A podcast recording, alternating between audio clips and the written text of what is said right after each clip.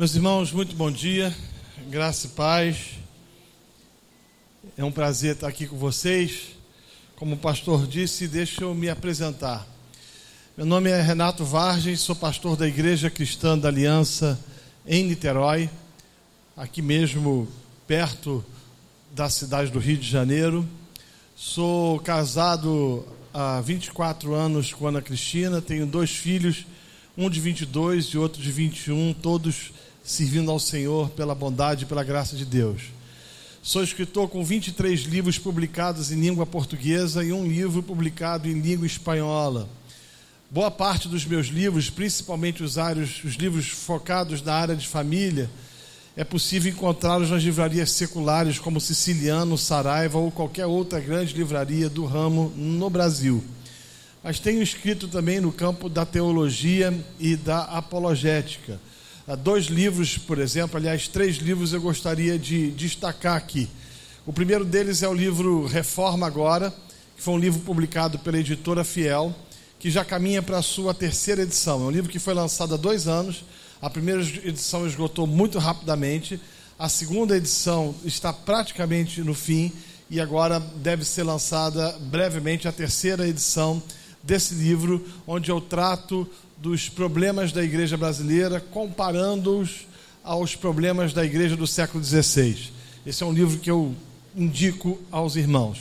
O segundo livro que eu indico é um, um livro chamado Batalha Espiritual, que são 14 respostas que eu trago à luz das Escrituras a perguntas feitas nesse tema tão nevrálgico.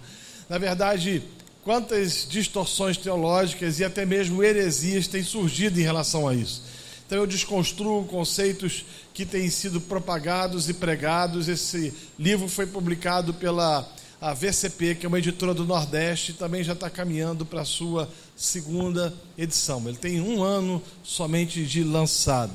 E por fim, dentre tantos outros livros, eu gostaria de sugerir a vocês um tipo de TS, um tipo de teologia sistemática, que foi escrita por pastores dos mais variados possíveis, dentre estes.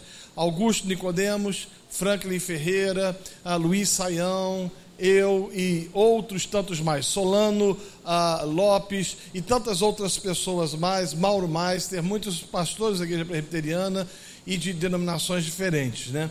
Esse livro, né, para o nível dele, é, para aquilo que ele representa, é, o preço dele seria extremamente caro, mas a gente tem esse livro aqui para quem desejar, eu trouxe só dois né? Cada um sai a 60 reais, ou seja, é um livro desta grossura, com vários capítulos é, é, de teologia é, que eu sugiro àqueles que puderem adquirir, como outros tantos mais.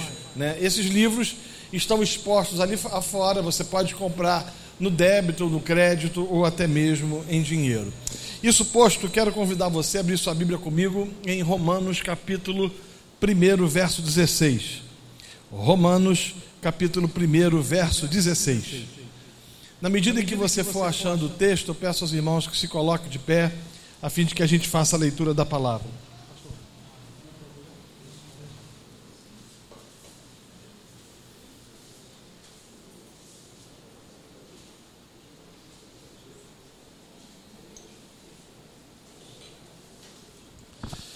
Diz o texto bíblico: porque não me envergonho do Evangelho de Cristo, pois é o poder de Deus para a salvação daquele que crê, primeiro do judeu e também do grego. Deixe-me repetir. Porque não me envergonho do Evangelho de Cristo, pois é o poder de Deus para a salvação daquele que crê, primeiro do judeu e também do grego. Olhemos mais uma vez. Senhor, obrigado pela tua graça, pela sua bondade pelo seu amor e pelo perdão dos seus pecados, dos nossos pecados e que encontramos em seu filho Jesus. Nós te bendizemos, te glorificamos e pedimos que o Senhor ilumine o texto bíblico e fale efetivamente aos nossos corações. É a oração que fazemos em Jesus, nosso Senhor. Amém e amém. Você pode se sentar. Meus irmãos, a epístola de Paulo aos Romanos é considerada por alguns como a mais preciosa pérola do Novo Testamento. Na verdade, todos os seus 16 capítulos fazem com que cada um de nós desenvolva um estado de perplexidade quanto à grandeza, poder e magnificência de Deus. Sem a menor sombra de dúvidas, a gente pode afirmar que a carta de Paulo aos Romanos, como dizia Franz Schaeffer, é um tipo de manifesto cristão de duração eterna. Na minha perspectiva, eu acredito que todos nós deveríamos conhecer bem a mensagem desta carta. A história, por exemplo, registra que Crisóstomo, pregador do século V, pedia que essa carta fosse lida para ele em voz alta, pelo menos uma vez na semana. Agostinho, bispo de Hipona, não teria sua vida nas mãos de Deus se não fosse sua milagrosa conversão através da leitura da epístola de Paulo aos Romanos. O reformador alemão Martinho Lutero considerava o que há de mais puro no Evangelho e, lendo-a, foi inspirado por Deus para se insurgir contra os caminhos enganosos que seguia a igreja no século XVI. John Wesley, que faleceu, ou melhor, que foi um dos maiores avivalistas da Europa, teve o seu encontro com Deus através da leitura da sua carta. John Stott, este sim, que faleceu há pouco tempo, afirmava que a epístola aos Romanos é o manifesto mais completo e coerente que se encontra no Novo Testamento. Em Romanos, Paulo expõe todo o conselho de Deus. Ele fala sobre o pecado e a perdição do homem, da morte de Cristo para salvá-lo e da fé em Cristo como único requisito para ser aceito por Deus, da obra do Espírito Santo para o crescimento em santidade, do lugar de Israel no propósito de Deus e nas implicações éticas do Evangelho. Aliás, meus irmãos, este livro trata exclusivamente e especificamente do Evangelho. E quando a gente lê o livro de Romanos, a gente é tomado pela convicção de que o Evangelho é muito mais do que holocubrações humanas, de que o Evangelho é a boa nova da salvação eterna e que ele, o Evangelho, ultrapassa todas as concepções naturais elaboradas pelos homens quanto a que seja a sua mensagem, se não vejamos. Paulo começa a sua epístola, Romanos capítulo 1, assim como ele faz em outras tantas outras, como aos Tessalonicenses, como a sua carta pessoal a Timóteo e como a segunda epístola aos Coríntios. Ele começa escrevendo aos Romanos dizendo que o evangelho é de Deus. Repare isso. Preste atenção nas inúmeras epístolas em que Paulo começa a sua fala ou as suas orientações, aqueles aos quais ele tinha em autoestima, dizendo de que o Evangelho é de Deus, ou seja, o Evangelho começa e termina com o que Deus é e não com aquilo que queremos ou pensamos necessitar. Permita-me repetir isso mais uma vez. O Evangelho começa e termina com o que Deus é e não com o que queremos ou pensamos necessitar. E essa afirmação em dias como os nossos, ela é extremamente importante pelo fato de que as pessoas têm modulado ou têm feito do evangelho aquilo que eles acham que tem que ser o evangelho. Nessa perspectiva, fabricaram-se ou fabrica-se o evangelho que serve especificamente ou efetivamente para satisfazer as necessidades dos homens. A mensagem dos evangélicos, ou em parte dos evangélicos, é extremamente antropocêntrica. E Paulo se contrapõe a isso, dizendo que o evangelho é de Deus, ele começa com Deus e termina com Deus, e é para a glória de Deus e não para aquilo que a gente efetivamente queira que ele represente. O que Paulo está dizendo, em outras palavras, é que o evangelho não é meu, portanto, ele não me permite mudar a sua estrutura, seus conceitos, suas percepções e seus valores. Ele não pertence à minha denominação, o que também não me concede o direito de mudar sua base. ele não é de particular elucidação pelo fato inequívoco e inexorável de que o Evangelho é de Deus. O Evangelho pertence ao Senhor. Ele começa e termina com Deus e não com aquilo que queremos ou pensamos necessitar.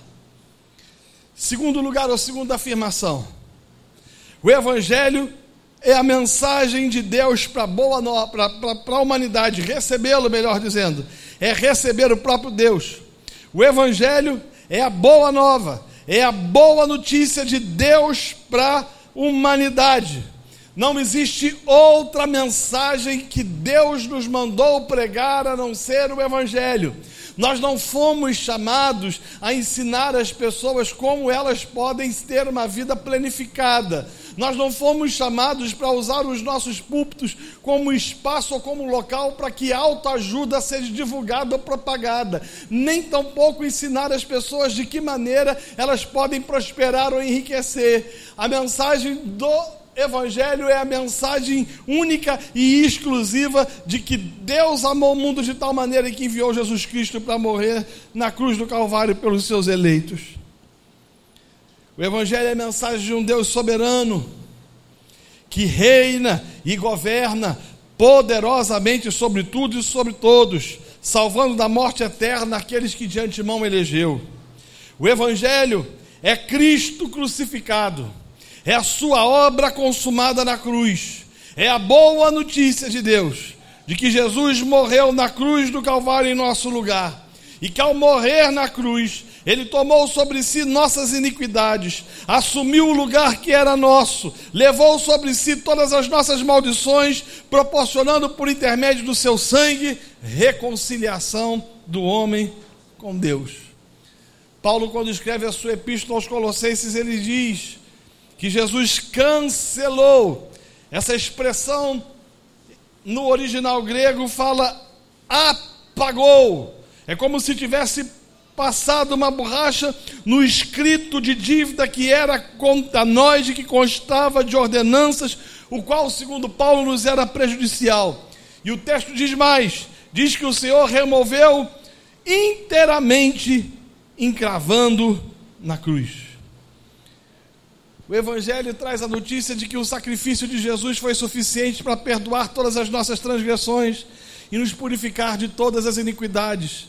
O que exclui a possibilidade de, a posteriori, termos que quebrar maldições hereditárias ou fazermos qualquer tipo de coisa que possa, de alguma maneira ou de alguma forma, corroborar com a ação de Cristo na cruz. O Evangelho diz que o sacrifício de Jesus foi suficiente. Agora, o mesmo Paulo que afirma e nos ensina os valores inquestionáveis do Evangelho, nos alerta para o perigo de um Evangelho diferente. Quando a gente, por exemplo, lê os dados estatísticos do IBGE, que evidencia o estupendo crescimento da igreja brasileira nas últimas décadas, a gente fica pensando que tipo de evangelho é esse que tem florescido com tanto vigor no Brasil. As estatísticas dizem que nós hoje temos 40 milhões de evangélicos e mais. Os números apontam que nós hoje temos 30 milhões de desviados e eu não quero entrar no mérito se estes caíram da graça ou não. Na verdade, nós temos 30 milhões de pessoas que frequentaram as nossas igrejas e que hoje estão fora. Se juntássemos os 40 que temos hoje com os 30 que nós tínhamos antes, seríamos 70. O problema é que o evangelho que tem sido pregado por alguns dos evangélicos é o evangelho dos evangélicos e não o evangelho do evangelho. O evangelho do evangelho é bem diferente do evangelho pregado por alguns dos evangélicos. O evangelho dos evangélicos não aponta para a suficiência da cruz de Cristo ou da morte de Cristo. O evangelho dos evangélicos sempre coloca um quê a mais para que o sujeito possa fazer a fim de que ele possa experimentar a salvação. O evangelho dos evangélicos é um evangelho extremamente antropocêntrico, em si mesmado, voltado para o homem, onde o que importa no final das coisas é a satisfação do cliente. O que a gente tem visto no Brasil é um surgimento de um evangelho distinto, centrado em pessoas e não em Cristo.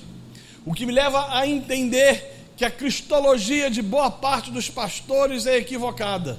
O que me leva a compreender que a cosmovisão e que a visão que alguns têm tido quanto a quem seja Jesus Cristo de Nazaré é uma visão absolutamente diferente daquilo que as Escrituras nos ensinam.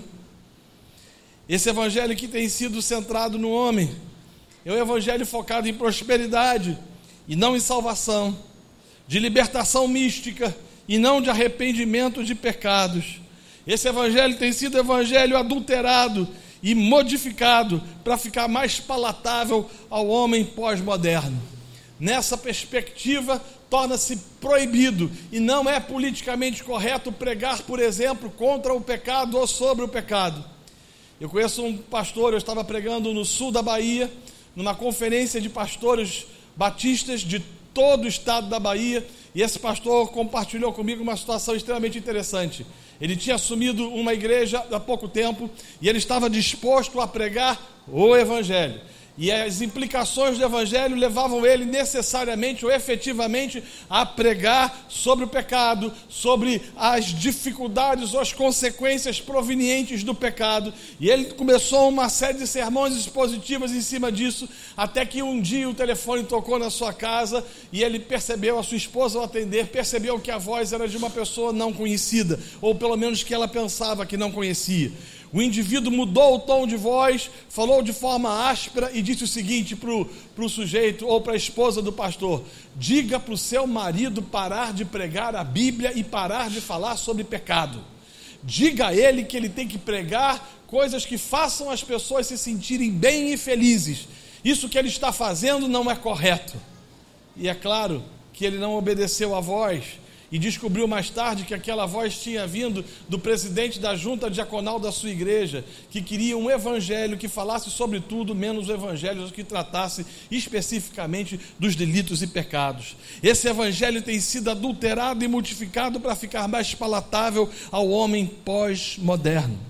O secretismo religioso que a gente vê florescer em nosso país, por exemplo, apontam para a miscigenação da igreja. Os cultos se transformaram em sessões de descarrego pelo fato de que as pessoas não conhecem o Evangelho e nem tampouco o Cristo do Evangelho. As pessoas são levadas a depositar sua confiança em crendices, em óleo ungido, em águas influídas consagradas por bispos poderosos pelo fato de que não conhecem o Evangelho, nem tampouco o Cristo do Evangelho. As pessoas acham acham que podem comprar as bênçãos de Deus. A igreja se transformou numa empresa, o púlpito num balcão de negócio, o evangelho num produto de consumo e os crentes e consumidores esfaimados.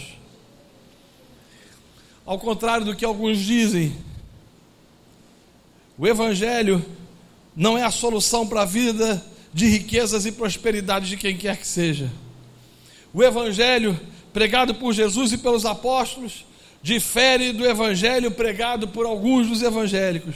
O evangelho anunciado pelos irmãos que viveram no primeiro século não está fundamentado naquilo que chamam de teologia tabajara, mas sim exclusivamente na palavra de Deus.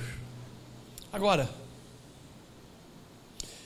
se esse evangelho que tem sido pregado não tem promovido transformação na vida das pessoas, Quais poderiam ou quais poderão ser as consequências disso? Por exemplo, dos 30 milhões que estão desviados, boa parte destes se transformaram em agnósticos. O agnosticismo é uma filosofia que diz que Deus pode existir, mas ele não é cognoscível. Em teologia, nós entendemos que Deus não pode ser compreendido. Aliás, Agostinho de Pona dizia que mentes finitas não podem compreender um Deus infinito, ou seja, eu e você não temos como explicar, ou mensurar, ou dizer de forma detalhada, nos seus mínimos é, é, detalhes, o que é e como significa e como, e como é a Trindade. Nós não temos como explicar isso. Nós entendemos pela fé, mas apesar de incompreensível, ele é cognoscível. Ou seja, ele pode ser conhecido e é conhecido através de Jesus. O problema é que se as pessoas têm ouvido um evangelho falso, é porque elas têm ouvido em contrapartida de um, um Cristo falso. Se elas têm ouvido e abraçado um evangelho distorcido, é porque de certa forma elas têm entendido um evangelho diferente do autor do evangelho. Eu tenho entendido, meus amados e queridos irmãos, que o evangelho centrado nas Escrituras, é a única mensagem que nós temos o direito de pregar e de anunciar. Isso me faz lembrar do reformador alemão Martim Lutero que disse que no dia do juízo haverá menos rigor para um guarda de um prostíbulo do que para aquele que pregou um falso evangelho. Ou seja, Deus irá tra trazer ou trará sobre os pseudo-apóstolos e profetas e tantos outros que elocubraram conceitos ou ideias distorcidas quanto ao que seja o Evangelho, um juízo mais temerário. E ai daqueles que se achegarem diante do Senhor depois de terem passado por essa vida pregando uma mensagem que parecia ser a mensagem do Evangelho, mas que não era o Evangelho. Creio profundamente de que nós precisamos voltar ao Evangelho. Creio que profundo, creio profundamente que nós precisamos voltar aos ensinos do Evangelho, que nós precisamos voltar aos ensinos daquilo que os apóstolos nos legaram. O texto que nós lemos diz que o Evangelho ele é poder de Deus, ele é poder para transformar, para a salvação daquele que crê, de judeu, do judeu e do grego. Ele é absolutamente capaz de transformar o coração dos homens em essência. Ele é absolutamente capaz de fazer com que os homens sejam metamorfoseados. O problema é que a gente não crê nesse evangelho, por isso nós não pregamos. E nós não pregamos porque nós não conhecemos o Cristo do evangelho. Meus irmãos, o Cristo revelado pelas Escrituras não mudou. O Cristo revelado pelas Escrituras é o mesmo. A mensagem das Escrituras não precisa ser adaptada ela não pode ser metamorfoseada de acordo com o que a cultura exige com que ela seja metamorfoseada. O Evangelho precisa ser a mesma mensagem, aliás, ela é a mesma mensagem, a mesma mensagem que transformou os nossos irmãos do passado, é capaz de transformar a vida de cada um de nós e de todos aqueles que convivem conosco, pelo fato inequívoco e inexorável de que esta mensagem é poder de Deus. Deixe-me, por exemplo, falar a você a respeito de alguns homens que foram mudados pelo poder do Evangelho. O que dizer de John Wesley? John Wesley, um dos mais brilhantes homens do avivamento do século XVIII. Um homem que foi usado pelo Senhor de forma graciosa e poderosa na Inglaterra, na Irlanda e na Escócia. Homem que viveu até os 84 anos e que dedicou-se com esmero à pregação do Evangelho. Todavia, Wesley, quando começa o seu ministério, não era um cristão, não tinha tido uma experiência cristã, não tinha tido uma experiência de vida. Aliás, nenhum deles, nem John Wesley, nem Charles Wesley, nem tampouco George Whitfield, que por oito anos aproximadamente ficaram estudando a Bíblia no chamado Clube Santo, sem contudo ter tido nascido de novo. Wesley é enviado para os Estados Unidos da América como missionário para pregar o evangelho ou pregar uma mensagem que ele não conhecia. Ele se frustra na sua missão e ele regressa à Inglaterra absolutamente decepcionado. Quando ele chega lá, ele encontra o cantor Charles Wesley, um dos maiores compositores de todos os tempos, completamente transformado pela graça, pela bondade e pela benevolência de Deus, e ele não entende como que Wesley conseguia, ou como ele tinha aquela vida diferente. Ele olhava para os olhos de Wesley, de Charles Wesley, e ele via que havia uma coisa diferente. E John Wesley achava que ele precisava fazer alguma coisa, de que ele, John, precisava agir, ou, ou forçar, ou, ou, comportar-se, ou desenvolver algum tipo de ação, ação mero, mero, de meritocracia, a fim de que é, Deus se agradasse dele e o envolvesse com sua bondade, com sua misericórdia. E todavia ele não se sentia pleno com isso, porque ele não entendia que o Evangelho pudesse fazer isso especificamente por ele, sem que ele fizesse algo.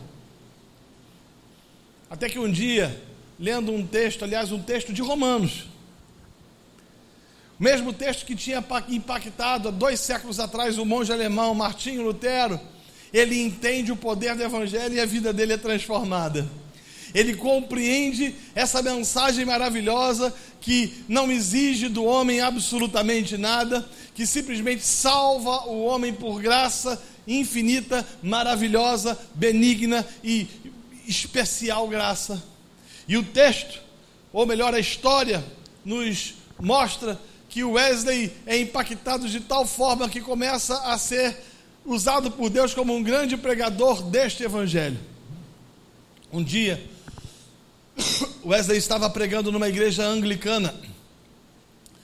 E ele, no meio do seu sermão, ele falou o seguinte: Vocês sabem quais, qual é a principal diferença para as prostitutas londrinas, para as mulheres que estão sentadas nesses bancos? Houve um silêncio sepulcral naquele lugar, naquele local. Ninguém respondeu nada e Wesley respondeu a sua própria pergunta, dizendo: Nenhuma. Todas são pecadoras e estão destituídas da glória de Deus, a não ser que Cristo as salve. A história diz que o páraco chamou Wesley no canto e falou o seguinte: Você enlouqueceu? Como você ousa comparar as moças da aristocracia londrina com prostitutas? Como? O pároco, indignado, fecha-lhe as portas. E Wesley começa a perceber que algumas portas de pregação estavam se fechando para ele, assim como já tinham se fechado para o seu amigo George Whitfield. Whitfield foi um, um dos maiores pregadores, talvez, na minha opinião, o maior pregador ao ar livre de todos os tempos. Whitfield pregava em média 10 sermões por semana. Há relatos de Whitfield pregando o Evangelho para 10 mil pessoas sem qualquer sistema de amplificação. Subia num determinado lugar, ficava numa posição privilegiada e ali ele pregava o Evangelho. Quando ele começou a pregar para os carvoeiros, multidões se colocavam diante daquilo que Whitfield tinha a dizer. E ele abria a boca e falava desta mensagem que transforma o homem, desta mensagem que perdoa pecados, desta mensagem que aponta para o Cristo que perdoa pecados, dessa mensagem que aponta para aquele que é absolutamente capaz de transformar o coração dos indivíduos.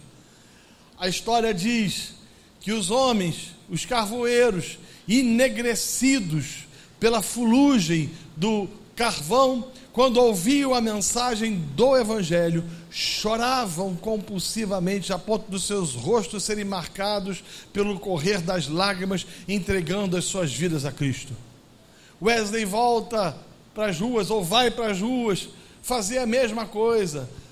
Há relatos de ele ter subido no túmulo do seu próprio pai para pregar o Evangelho. Onde tivesse um lugar mais elevado, ele subia para pregar o Evangelho e ele proclamava o Evangelho. E diz a história que as pessoas choravam compulsivamente, não porque o pastor tinha jogado, o apóstolo tinha jogado o seu, o seu paletó ungido das costas do indivíduo. Elas choravam compulsivamente por causa desta mensagem espetacular. No outro lado do Atlântico, na América do Norte, um outro homem chamado Jonathan Edwards fazia também a mesma coisa. Ele pregava o Evangelho, ele anunciava o Evangelho. Há relatos de que quando ele escreveu o seu sermão, ou de que quando ele pregou, melhor dizendo, o seu sermão, afugentando pecadores do inferno, as pessoas, ao ouvir o Evangelho, seguravam na pilastras do templo, chorando compulsivamente, com medo de que o juízo de Deus viesse sobre as suas vidas naquele momento. Meus irmãos, se o Evangelho é tão poderoso, por que, que nós não o pregamos? Se o Evangelho é capaz de transformar uma sociedade como foi transformada a sociedade americana, a recém a sociedade americana e a sociedade inglesa, por que, que nós não pregamos? O que falar então da Genebra de Calvino? Quando Calvino chegou a Genebra, a situação era crítica, as pessoas jogavam seus excrementos pela janela, o, o, o comércio vivia debaixo de alta desconfiança, como a gente costuma dizer aqui, um olho na missa e o um olho no padre, que se o cara desse mole, ele, ele era roubado por aqueles que com, com ele, com aqueles que tentavam comprar alguma coisa no seu local, no seu, no seu estabelecimento. Havia uma lei em Genebra, antes de Calvino, antes da reforma, que dizia que o homem só tinha direito a ter uma amante, não mais do que isso. A usura era perene, era fortíssima naquele lugar. Todo tipo de pecado, de, trans, de, de promiscuidade, de transgressão, até que o Evangelho chegou naquele lugar. A gente olha para a igreja brasileira e a gente percebe que não há mudança, não há transformação. Por exemplo, A cidade de São Gonçalo, que é uma cidade que fica ao lado de Niterói, ela possui alguns dados interessantes.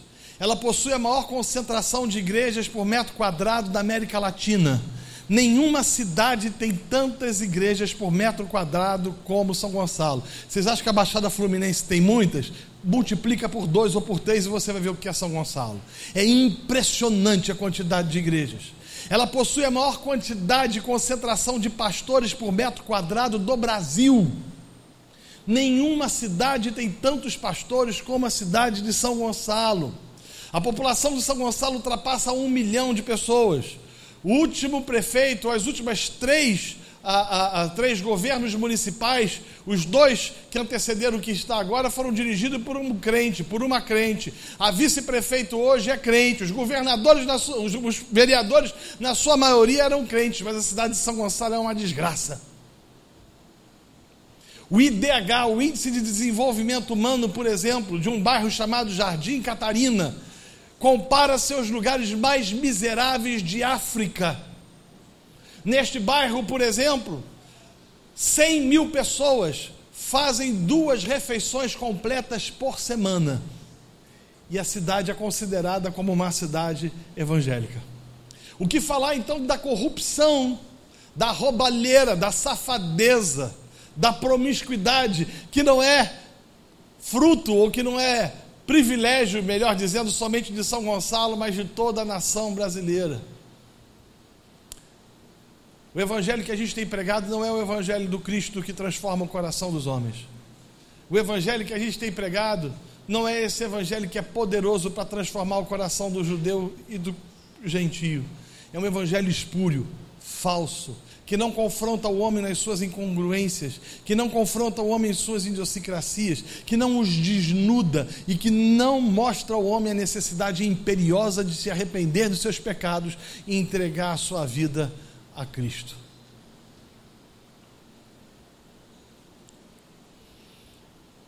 Meus irmãos, somos chamados a pregar o Evangelho. Calvino dizia o seguinte: o Evangelho é a bigorna que tem quebrado muitos martelos e ainda quebrará muitos outros. Penso que nós vivemos num tempo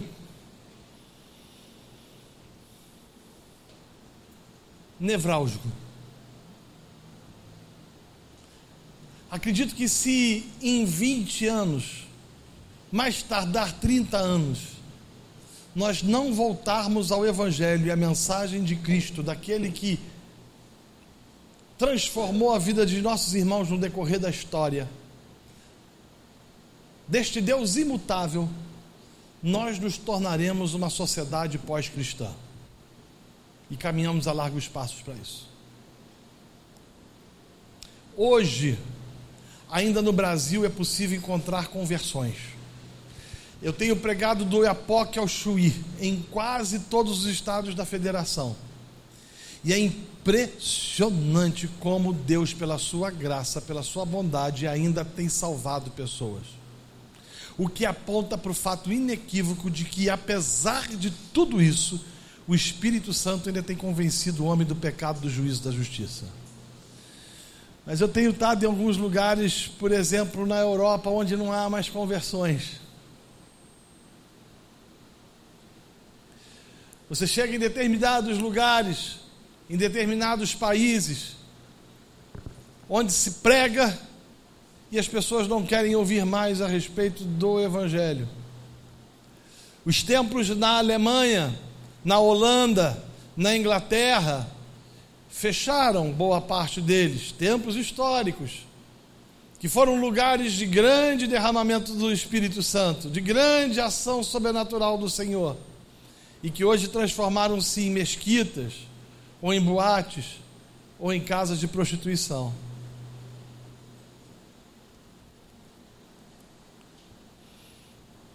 Como eu disse, o agnosticismo cresce a olhos vistos. A quantidade de pessoas no nosso país que não querem ouvir falar o nome de Jesus e nem tampouco de igreja é impressionante. Isso se deve ao falso evangelho. Fundamentado num falso Cristo. Paulo, como diz aos Gálatas, diz: se aqui alguém chegar, um anjo do céu, quem quer que seja, vos anunciar um outro evangelho, seja anátema. Meus irmãos, nós não temos o direito de pregar outra coisa no seu evangelho que transformou a Inglaterra de Wesley e de Whitfield. Nós não temos o direito de pregar outra mensagem no seu evangelho que transformou os Estados Unidos de Jonathan Edwards. Nós não temos o direito de pregar outra mensagem no seu evangelho pregado por Charles Haddon Spurgeon em Londres e que impactou a capital inglesa de forma extremamente significativa. Nós não temos o direito de pregar outro evangelho no seu evangelho pregado pelo bispo Riley em Liverpool, na Inglaterra.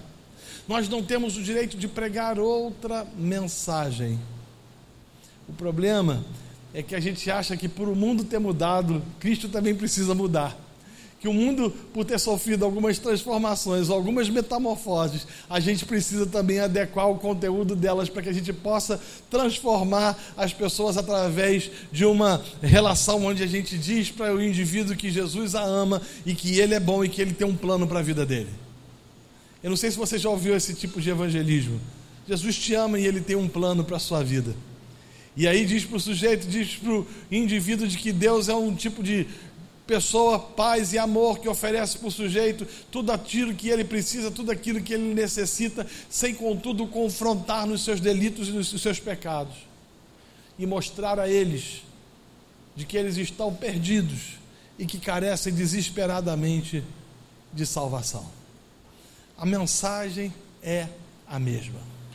O homem está morto no seu delito e no seu pecado, e sem Cristo ele vai para o inferno.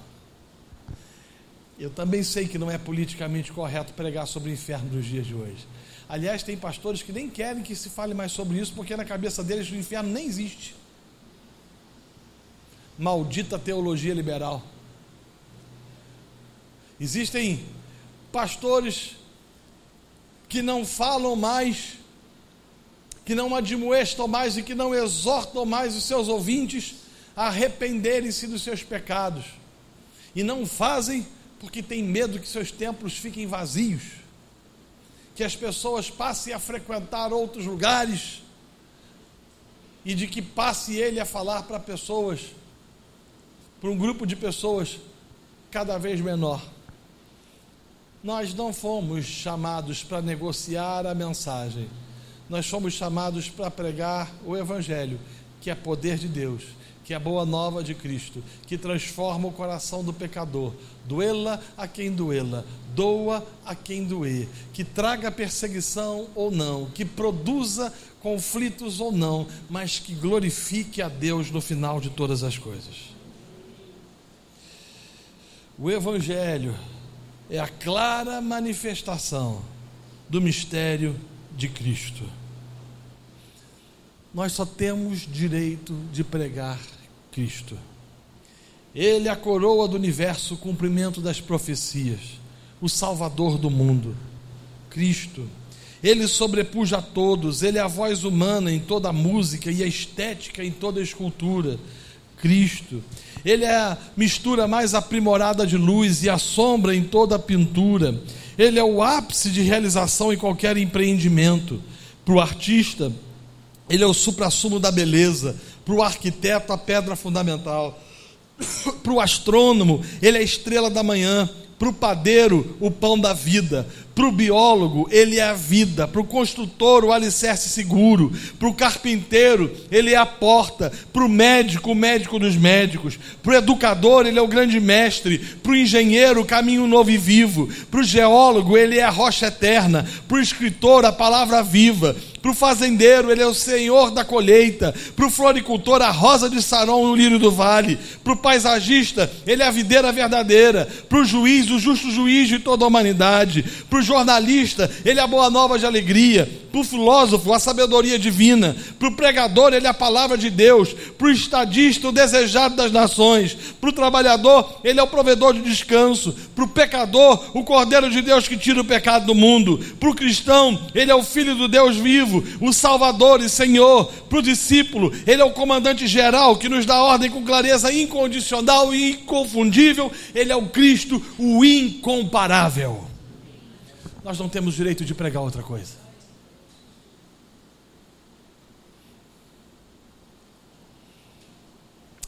E eu termino com uma frase de Spurgeon. Dizia o seguinte: Eu bendigo meu Senhor e Mestre, por ter me dado um evangelho que posso levar a pecadores mortos. Um evangelho que está à disposição do mais vil de todos os homens. Não temos o direito de pregar nada além de Cristo. O mundo muda, Cristo não. Seu evangelho também não. E ele continua sendo resposta para homens e mulheres perdidos e mergulhados em todo tipo de iniquidade e de transgressão. Vamos ficar de pé.